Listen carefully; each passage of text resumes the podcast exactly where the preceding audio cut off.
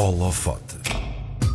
Quando venceu o Grande Prémio Bial em 2009 por descobertas relacionadas com a visão, prometeu direcionar a investigação para o autismo. Influenciado pela vida profissional como médico, mas também pela vida pessoal como pai de um jovem com autismo, dedicou os últimos 15 anos a investigar a neurodiversidade, especialmente em casos de autismo. E por esta investigação vence o Prémio Bial 2022 de Medicina Clínica Miguel Castelo Branco, médico neurocientista e professor catedrático na Faculdade de Medicina da Universidade de Coimbra, é o nosso convidado de hoje. Está hoje debaixo do holofote. Miguel, bem-vindo. Bem-vindo, Miguel. Eu é que agradeço a oportunidade para esta conversa. E é a segunda vez que o Miguel vence um prémio Bial. Já começou a planear o terceiro? Eh, não, agora teria que esperar, esperar até à reforma. Estou a brincar. Mas eh, pronto, isto foi, de facto, foi referido no início desta peça que eu, quando ganhei o Grande Prémio Bial, havia esta vontade de fazer investigação na área do autismo e, e, também com uma vertente de aplicação, de, de, intervenção na sociedade. E agora o meu objetivo é continuar esta investigação. Este prémio dá-me essa responsabilidade de, de continuar a, a, tentar ter mais respostas clínicas, uhum. mais respostas sociais no caso do autismo. E foi mais significante para si esta segunda vitória?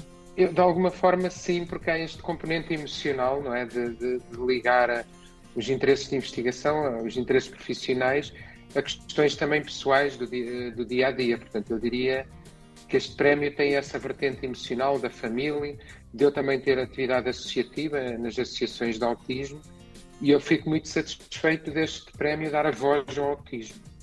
E isso para mim é, portanto, eu diria que tem um sabor claro. especial, sim. Miguel, eh, a investigação que lhe valeu este prémio incide sobre a neurodiversidade. Eh, nós sabemos que, apesar de todas as nossas semelhanças, não é? Cada cérebro humano é de facto diferente. Há então esta necessidade de tratamentos diferenciados também nesta área. Quão difícil é, na prática, implementar estes diferentes tratamentos, Miguel? Pois, eu diria que a neurodiversidade é particularmente desafiante no autismo. Se todos sabemos que somos diferentes, não é? No autismo, eles são todos iguais, mas são ao mesmo tempo todos diferentes. Nós vemos isso, por exemplo, na, na questão das capacidades cognitivas. É? Nós temos pessoas com autismo que não conseguem completar o currículo uh, do ensino secundário da, da, forma tradicional e temos pessoas com diagnóstico de autismo que são investigadores e até professores. Uhum. Só aí nós vemos esta neurodiversidade. Obviamente que estas pessoas têm necessidades diferentes em algumas manifesta-se mais a ansiedade de, de, lidar com a complexidade da vida social, que as dificuldades nas interações sociais é algo muito relevante no autismo, eh, e, e outras pessoas têm outro tipo de necessidades, mais de ganhar autonomia, de conseguir vencer as chamadas etapas para, para uma vida mais autónoma. E, portanto, a neurodiversidade é desafiante em todos os sentidos, até para a obtenção de financiamento porque normalmente quem avalia os projetos de investigação não gosta desta variabilidade que, na verdade, é inerente à natureza humana, nós não somos homogéneos, e no autismo isso é muito particular. E isto cria desafios à chamada medicina personalizada, que nós, nós hoje percebemos que para cada pessoa, em particular com autismo, nós temos que ter um plano de intervenção, um plano terapêutico que tem que ser individualizado. Portanto, a medicina dos dias de hoje é muito desafiante, porque nós não podemos pensar eh, naquela pessoa como uma média do, numa população. Uhum. Temos que pensar que temos que desenhar planos terapêuticos e quando falamos em condições crónicas ou que a pessoa vai transportar para, para toda a vida, é? nós temos que pensar que essas intervenções muitas vezes têm que ser intensas, têm que ser quase no, no, no dia a dia. Isto também cria desafios, uhum. porque abordar esta neurodiversidade com terapeutas que são poucos, não é? como é que nós vamos intervir quando há poucos terapeutas, ou a disponibilidade de um terapeuta é se calhar uma hora, uma vez por semana, e portanto esta neurodiversidade traz enormes desafios, quer do lado do diagnóstico, muitas vezes é difícil uh, diagnosticar o autismo, porque esta neurodiversidade pode mascará-lo, e nós vemos isso muito uh, na dificuldade no diagnóstico de autismo em mulheres, um, e, portanto, eu achei que este era um termo-chave para o trabalho que eu escrevi. Foi, no fundo, uma reflexão sobre a neurodiversidade ao nível do diagnóstico, mas também ao nível das intervenções clínicas e das intervenções terapêuticas. A sua visão da, da medicina no futuro é, é, de facto esta de que a medicina se vai tornar uh, sempre personalizada? Ou seja, é possível uh, sequer chegar a esse ponto em que toda a medicina é personalizada? Esse é um termo, é um, é um termo que hoje também começa a ser muito usado. Já agora Sim. explicar que o termo neurodiversidade não surge na medicina, é pelo menos aplicado ao autismo, surge eh, de uma pessoa, a Judy Singer, socióloga, que era uma pessoa da autoadvocacia, os chamados movimentos de autoadvocacia ou de determinação, pessoas que têm diagnóstico de autismo e que querem fazer ouvir a sua voz. Eu adaptei este conceito para a, a prática médica no autismo. Sim. O termo medicina personalizada é um termo que hoje é muito aceito em medicina, não quer dizer que ele seja aplicado e muito, mais, e muito menos nestas, nestas perturbações eh, de, de, de, que nós dizemos da área da psiquiatria. Portanto, a medicina personalizada hoje é um termo aceito, mas aplicá-lo continua a ser um grande desafio. Eu falei há bocadinho na questão que hoje é impossível nós termos um terapeuta 24, 12 horas por dia ou 6 horas por dia que seja a fazer reabilitação cognitiva numa pessoa com autismo. Isso não é praticável. Nós desenvolvemos soluções baseadas em jogos, jogos interativos, que nós chamamos os chamados jogos sérios, que treinam competências cognitivas. Eh, esses jogos não substituem o terapeuta, mas com isso ganhamos muitas horas de aprendizagem, digamos assim. E, portanto, algumas das técnicas que nós desenvolvemos, baseadas em realidade virtual, eh, em uhum. chamadas interfaces homem-máquina, que também incluem uhum. biosinais, e são, são dispositivos, nós até lhes chamamos de dispositivos médicos, porque são usados com fins clínicos, que servem para treinar intensivamente, reabilitar intensivamente. Porque hoje nós sabemos que a reabilitação para funcionar tem que ser intensiva e tem que ser personalizada, ou seja, não vou ter os mesmos jogos para cada pessoa. Claro. Por exemplo, eh, dar-lhe um exemplo, há pessoas com autismo que sabem usar transportes públicos, outras que não, porque não têm autonomia suficiente para isso, ou confiança suficiente para enfrentar, eh, para enfrentar digamos, a complexidade de uma cidade que tem, em que é preciso mudar de, várias vezes de autocarro, validar bilhetes num autocarro cheio, e nós desenvolvemos um jogo para treinar essas competências e tínhamos biosinais para medir a ansiedade.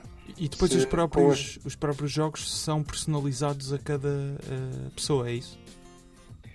Nós, na, numa primeira fase, tentámos abordar a questão da personalização criando níveis de dificuldade. Okay. Uh, portanto, portanto como, como, deve calcular, não é, não é tarefa fácil. Uhum. A nossa abordagem inicial foi realmente essa.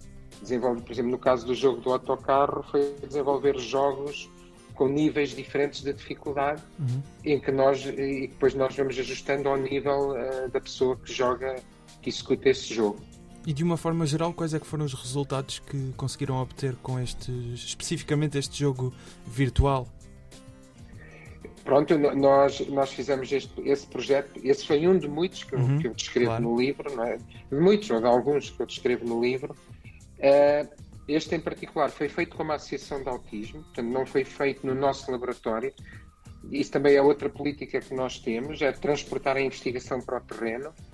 E, portanto, nós fizemos é, esta experiência que envolvia no jogo, a aquisição de biosinais na, na sede da Associação de Autismo de Viseu, a quem eu agradeço, e fizemos várias sessões com pessoas uh, com autismo, tentando perceber se havia um resultado ao nível da melhoria do desempenho, ao nível da diminuição da ansiedade, e a verdade é que esses resultados foram positivos. Portanto, nós vimos Ótimo. que as pessoas ao longo da intervenção foram diminuindo a ansiedade e foram melhorando o desempenho virtual ao ponto de alguns deles depois quererem levar isto para a vida real e começarem a usar uh, transportes no dia a dia. E esse foi um projeto que nos agradou em particular e é um que não só por termos tido esse resultado, porque despertou interesse a nível internacional ao ponto de nós temos escolas, uma escola em Nova Iorque e uma escola no Canadá, que mostraram interesse em usar este jogo. Portanto, agora okay. o nosso desafio vai ser eh, como, como massificar o claro. uso deste, deste tipo de tecnologias. Esta investigação tem mais passos para dar, ou seja, ainda tem muito mais para, para explorar. Quais é que são os próximos passos, Miguel? Agora acabou também de revelar um, não é? Portanto, é, é torná-la ainda maior. E pronto, eu devo dizer que todo este trabalho, que até também, também tem uma componente mais biológica, de biologia molecular, teve uma componente ligada ao diagnóstico, aos marcadores de diagnóstico, mas tem agora está numa fase realmente em que nós queremos eh, identificar as melhores soluções para a reabilitação e levá-las para o terreno.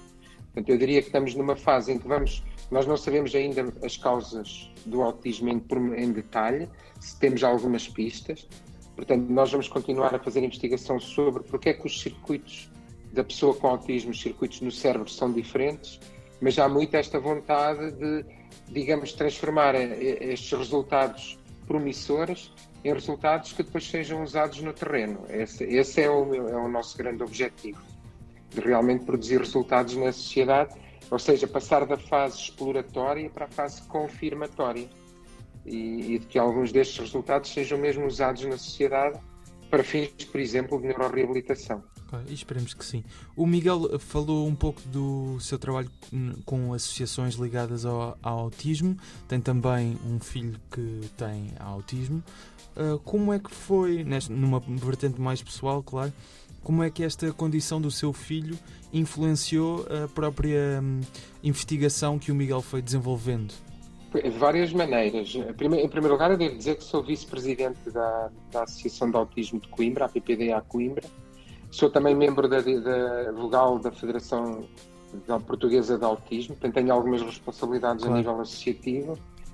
E, e portanto tenho um, uma intervenção que não depende só do facto de ser investigador. Eu já tinha interesse nesta área de investigação. Eu comecei mais ou menos a trabalhar nesta área quando o meu filho teve o diagnóstico Portanto, claro que motivou-me muito continuar a, e desenvolver esta área de investigação, mas já existia ali algum interesse, devo confessar. Mas claro que ter um filho com o diagnóstico eh, fez-me explodir este, ainda mais este interesse que eu já claro. tinha e este envolvimento também em atividade associativa. Miguel, a sociedade eh, no geral compreende o autismo ou ainda é algo que, que nos ultrapassa um bocadinho, não só a nível de conhecimento e de entendimento, porque de facto é mais profundo do que aquilo que se possa pensar, não é? Eu penso que a sociedade não, não compreende muitas formas. Uma, uma dificuldade vem precisamente da neurodiversidade, porque há pessoas que têm o diagnóstico muito tardio e que eh, há pessoas que têm o diagnóstico aos 30 ou 40 anos e que são vistas como pessoas demasiado diferentes e com isso são rejeitadas. Portanto, eu conheço Sim. histórias até de professores que, por não, entender, por não se entender se na verdade eram pessoas diferentes, que têm dificuldades, apesar de cognitivamente até poderem ter bastante bom desempenho, ficavam isoladas no contexto profissional e até académico. E, portanto, há uma grande incompreensão. Claro que o autismo agora tem mais visibilidade. De antes havia, também há muitos estereótipos sociais sobre o autismo, não é? mesmo daquele autismo chamado autismo bem-sucedido, não é? Nós ouvimos falar que há empresários de renome que têm o, o chamado diagnóstico de síndrome de Asperger. Na verdade, já não é um diagnóstico clínico, porque o termo Asperger já não é usado, o chamado autismo altamente funcionante. E, portanto, há pessoas com bastante sucesso, até económico e profissional, que têm este diagnóstico.